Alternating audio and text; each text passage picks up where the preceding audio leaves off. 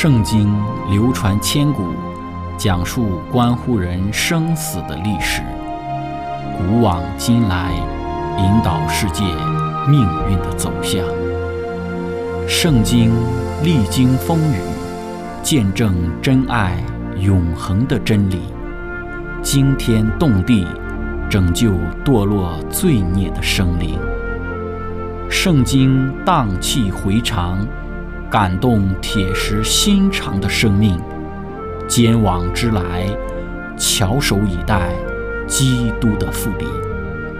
希望福音广播电台圣经系列解经节目开卷有益，让我们翻开这本千古奇书，去领悟其中可以扭转人生的真理。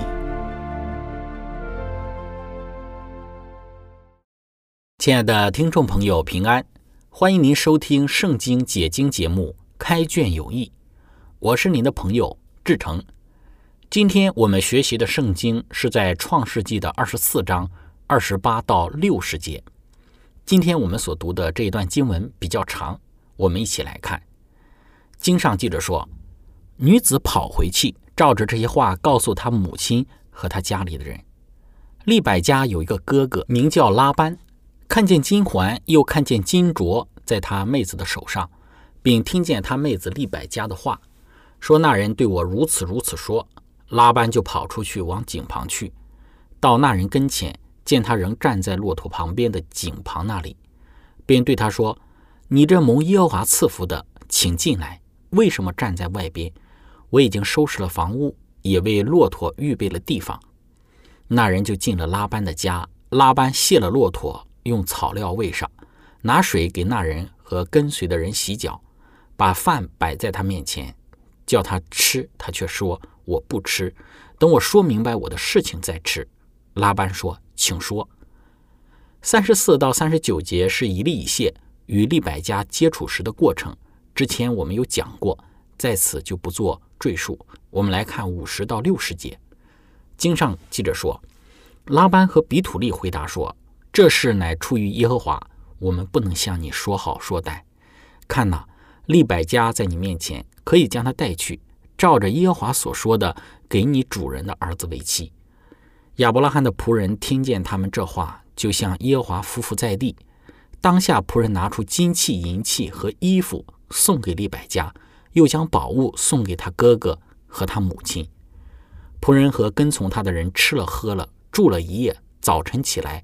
仆人就说：“请打发我回我主人那里去吧。”利百加的哥哥和他母亲说：“让女子同我们再住几天，至少十天，然后她可以去。”仆人说：“耶和华既赐给我通达的道路，你们不要耽误我，请打发我走回我主人那里去吧。”他们说：“我们把女子叫来问问他。”就叫了利百加来，问他说：“你和这人同去吗？”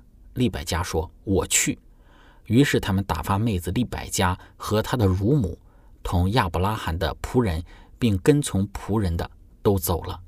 他们就给利百加祝福说：“我们的妹子啊，愿你做千万人的母，愿你的后裔得着仇敌的城门。”亲爱的朋友，今天我们要从这一段的经文一起学习的主题是“不要耽误”。开始学习之前，我们一起聆听一首诗歌，都好。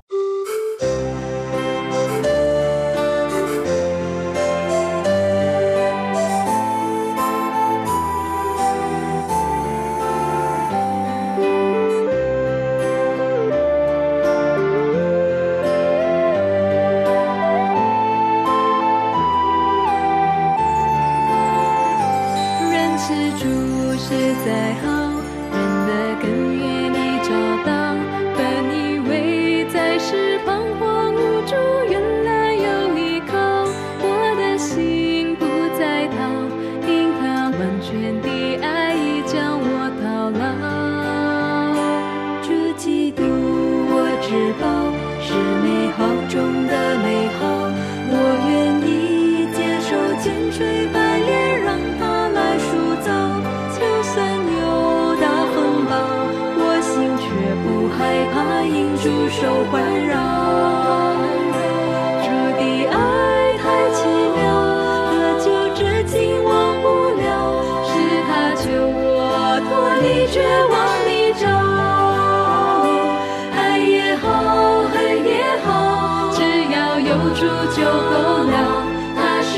诸神之河，对我最好。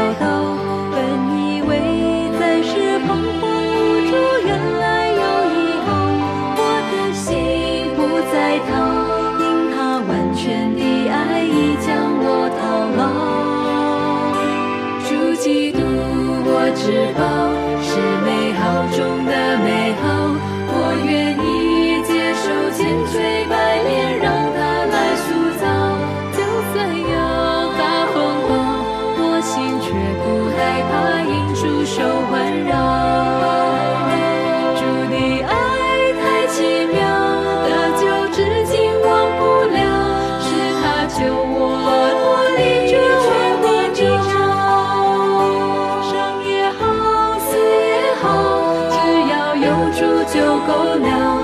他是我出生之河，对我最好。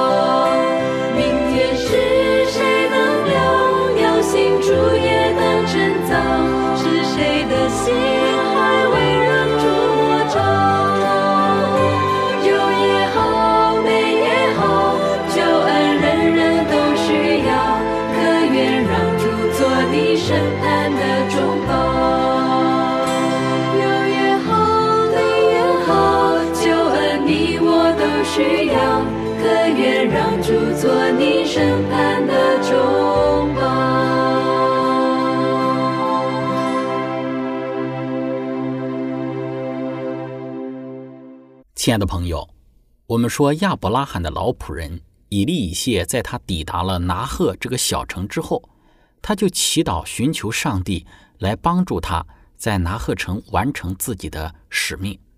在整个以利以谢为以撒寻妻的过程之中，他显示出的作风是一个实干的行动派，也就是当亚伯拉罕将为以撒寻妻这个任务交给他之时，作为他最信任的年老的仆人以利以谢，在许多方面都体现出他是一个称职的管家，是一个忠心的仆人。我们从今天的故事之中可以看到，以利以谢是怎样的展示一个不拖延、不散漫、积极行动的一个作风的。那今天我们对待一些交托给我们的使命和任务，我们又该有怎样的一个态度？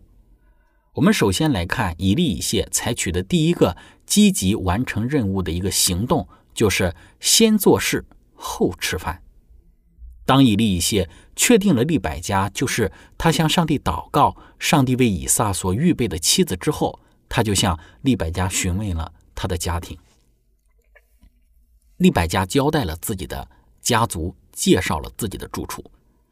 当以利以谢得知利百加就是他主人亚伯拉罕的本族富家之人之时，他就低头向耶和华下拜，感谢上帝的带领，并向利百加介绍了自己来拿鹤城的缘由，附上了金环金镯。然后利百加就跑回到自己的家中，告知了自己所遇见的人，正是他拉家族亚伯拉罕家里的仆人。他向自己的母亲和他家里的人说明了自己的经历。在这里，人们对于利百加到他母亲家里，而不是他父亲家里的记载，赋予了许多不同的解释。第一种解释就是他母亲是一家之主。我们说这个是不可能正确的，因为一切的问题都是由家庭中的男人来决定的。在第三十一节、五十节到五十九节，我们可以清楚的看到，第二个解释就是他的父亲比土利已经死了。而第五十节中所提到的比土利是利百加的一个弟弟。第三，第三种的解释就是在许多东方的国家之中，妇女她们有单独的卧室，所以利百加自然会先到那里去讲述她的经历。第四，就是母亲家里的这句话，实际上是指祖母的家里，因为按照闪族人的一种通俗的一种习俗，祖母也可以被称为是母亲。由于利百加的这个祖母密加多次的被提到，在第十五节、二十四节和四十七节，而他的母亲却从来没有提到过，所以后者可能已经去世了。因此，利百加可能是与他的祖母密加住在一起，他的祖母作为一个寡妇，生活在一个单独的家中。在这四种的解释之中，第三种的解释似乎是最佳的解释，就是利百加会先到他母亲那里去讲述他的经历，然后就是我们看到利百加的哥哥拉班看到利百加价值不菲的金环金镯以及利百加所说的话。拉班就跑出来，往这个井旁以利以谢那里去。这里的拉班就显示出了他对于金钱势力的渴望。应当注意的是，金环金镯这个礼物不是给利百家的聘礼，而是作为利百家他的这一个感谢之情的一个表示。以利以谢虽然在猜想他可能将成为以撒的妻子，但是他此时连他的名字都不知道，更不用说他与亚伯拉罕的家族关系了。在英文的译本当中，翻译为耳环或者是前额首饰的希伯来原文，其实是指的是鼻环，因为从古时起，贝都因人的女子就戴着鼻环，戴在鼻子的一侧的软骨上，或者是中间的内壁上。在贝都因人当中，鼻环仍是订婚的传统的礼品。这个金环的重量约有五克，两个金手镯的重量约为一百一十克或者是一百四十克。按照现今的黄金价格的计算，它们的总价值价值不菲。难怪我们看到拉班他感到惊奇，觉得说利百加一定是遇见什么大财主了，他就赶紧跑到以利以谢那里，要与这一个他眼中的大财主认识认识，邀请他到自己的家中。那以利以谢就进了拉班的家，拉班卸了他的骆驼，用草料喂上。又拿水给他和跟随他的人洗脚，把饭摆在他面前，叫他吃。但是以利以谢却说：“我不吃，等我说明白我的事情再吃。”在以利以谢的心中，完成使命、完成他主人亚伯拉罕所交托的任务，比自己吃饭休息更为重要。要知道，此时的以利以谢一路舟车劳顿，横跨了将近八百公里的路程，从迦南走到了拉赫。应该是非常劳累了才是，应该好好休息一番才对。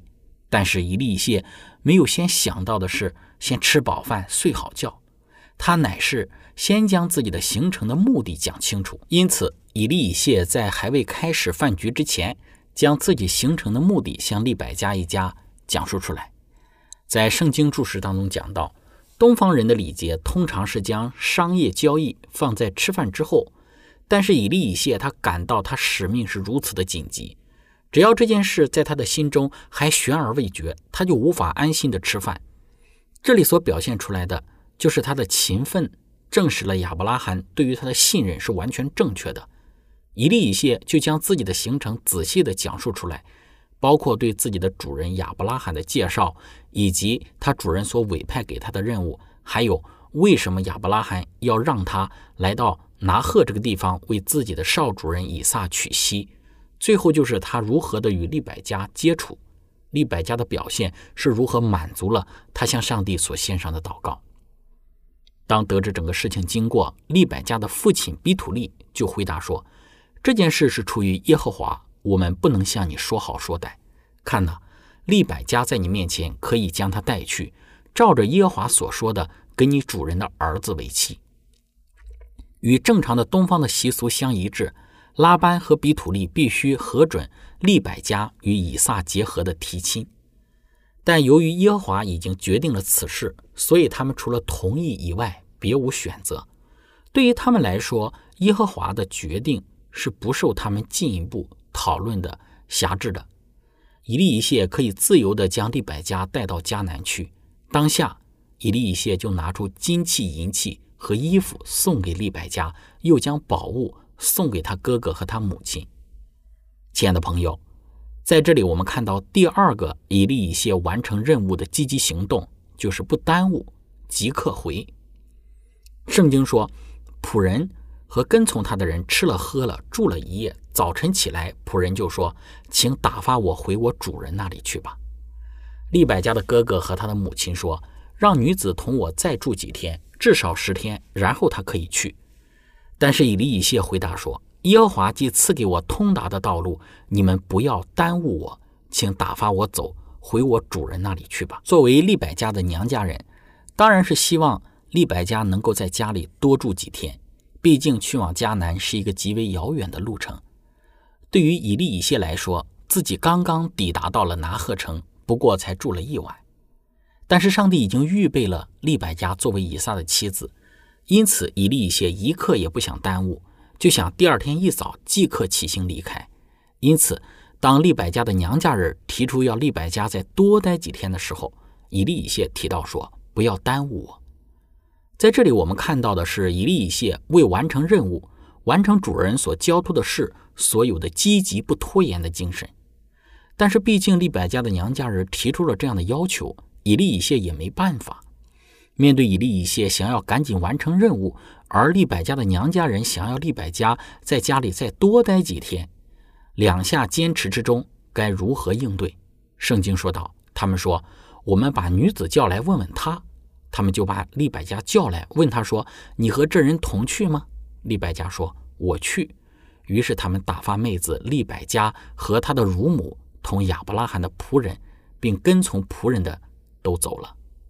在圣经注释之中说道：“以利以谢的坚决主张，以及他们对于利百加的考虑，使得拉班将决定权交给利百加他自己。他会愿意放弃在他少女时代的家中多几天的享受，为要讨他的未婚夫以撒和公公亚伯拉罕的喜欢吗？”他那果断乐意的回答，反映出了成熟的判断力。无私的精神，以及对从此以后她首先要对其丈夫负责的认可。亲爱的朋友，分享到这里，我们一起来聆听一首诗歌《突变》。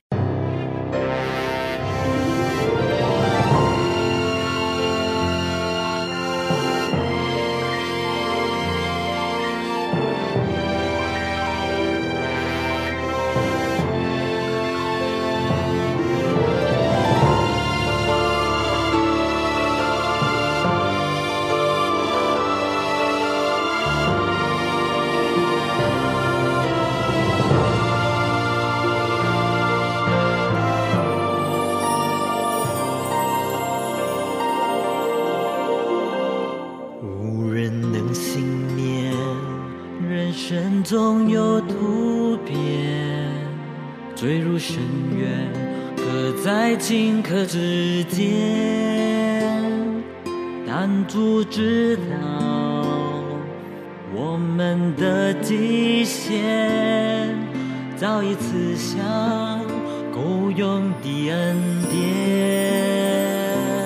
痛苦是短暂，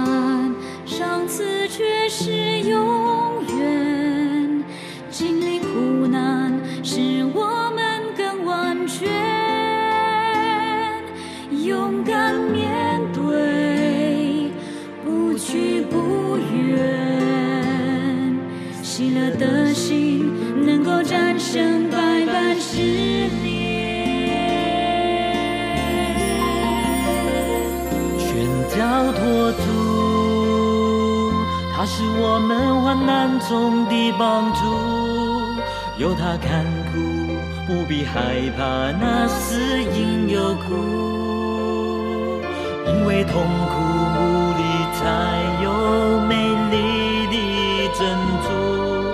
再辛苦，你要坚持忍耐，并全力以赴，全交托住。让他以他的时间来修复，他是真神，他是救主，绝不会失误。只管淡定在他所赐的救恩之中，有一天你会欢呼赞美主。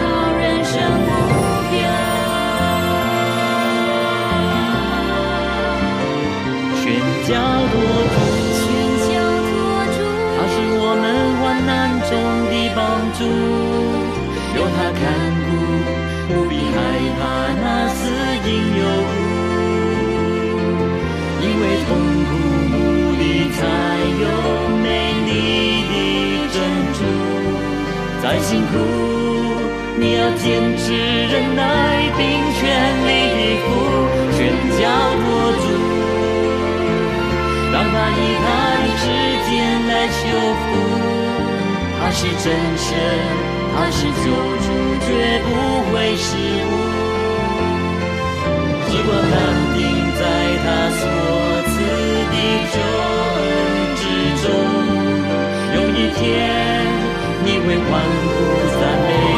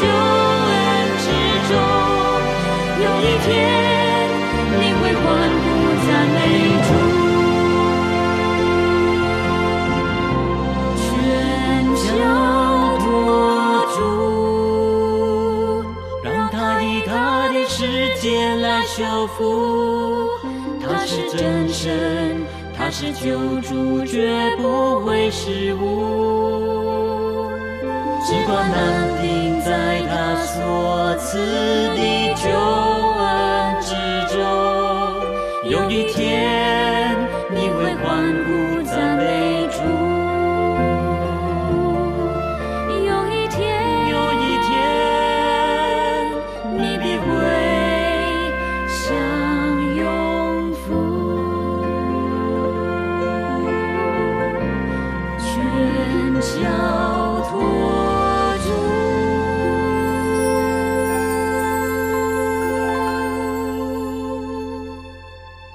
亲爱的朋友，以上我们讲到以利以谢，他为完成主人所交给他的任务所有的积极态度。在圣经中，我们看到两个方面体现了他作为一个行动派是如何的忠诚于自己的主人亚伯拉罕的。首先就是他先做事后吃饭，然后是不耽误即刻回。今天我们作为上帝的仆人，也应该具备以利以谢这同样的对待任务和使命的态度。我们知道，今日我们每一个人都是有使命的人，每一个基督徒都被上帝赋予有使命。这个使命从大的范围来讲，就是要将福音在我们的周遭的生活之中传扬开来；而从小的方面来讲，我们要在教会里都或多或少的参与教会之中的侍奉。那么，今天我们的侍奉的态度应该是怎样的呢？这是我们在今天的这个学习之中之后，我们可以去反思的一个问题。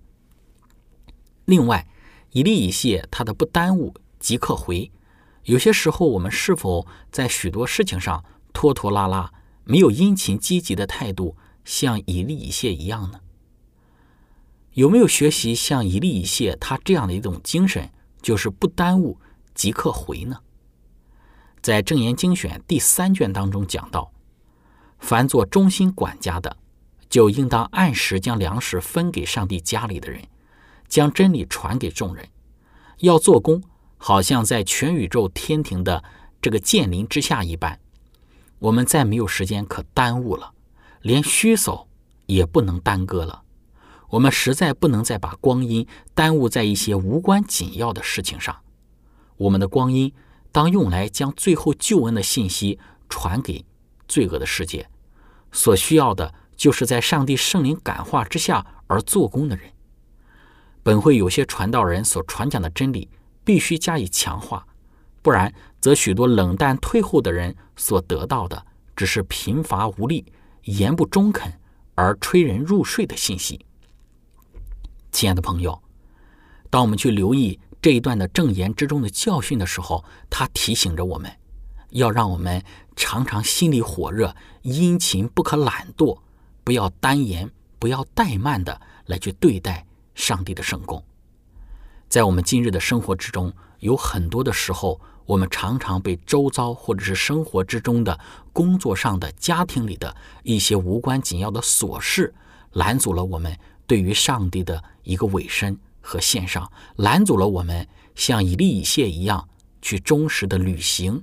毫不耽误、毫不耽搁的去持守上帝所赋予给我们的使命和任务，致使我们就常常在我们的信仰之中，在我们的服侍的道路之上显出许多的亏欠。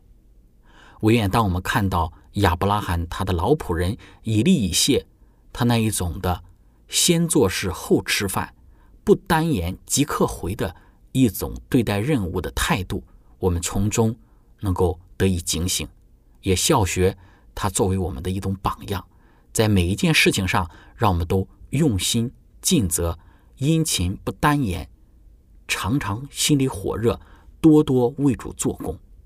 因为我们的殷勤做工，使主所托付我们的这一项使命和任务能够早日的完成。今天我们的分享就到这里。最后，如果您想与我们有更多的互动，欢迎您写电子邮件给我们，我们的电邮地址是 z h i c h e n g at v o h c 点 c n。感谢您，愿上帝赐福您。我们下次节目再见。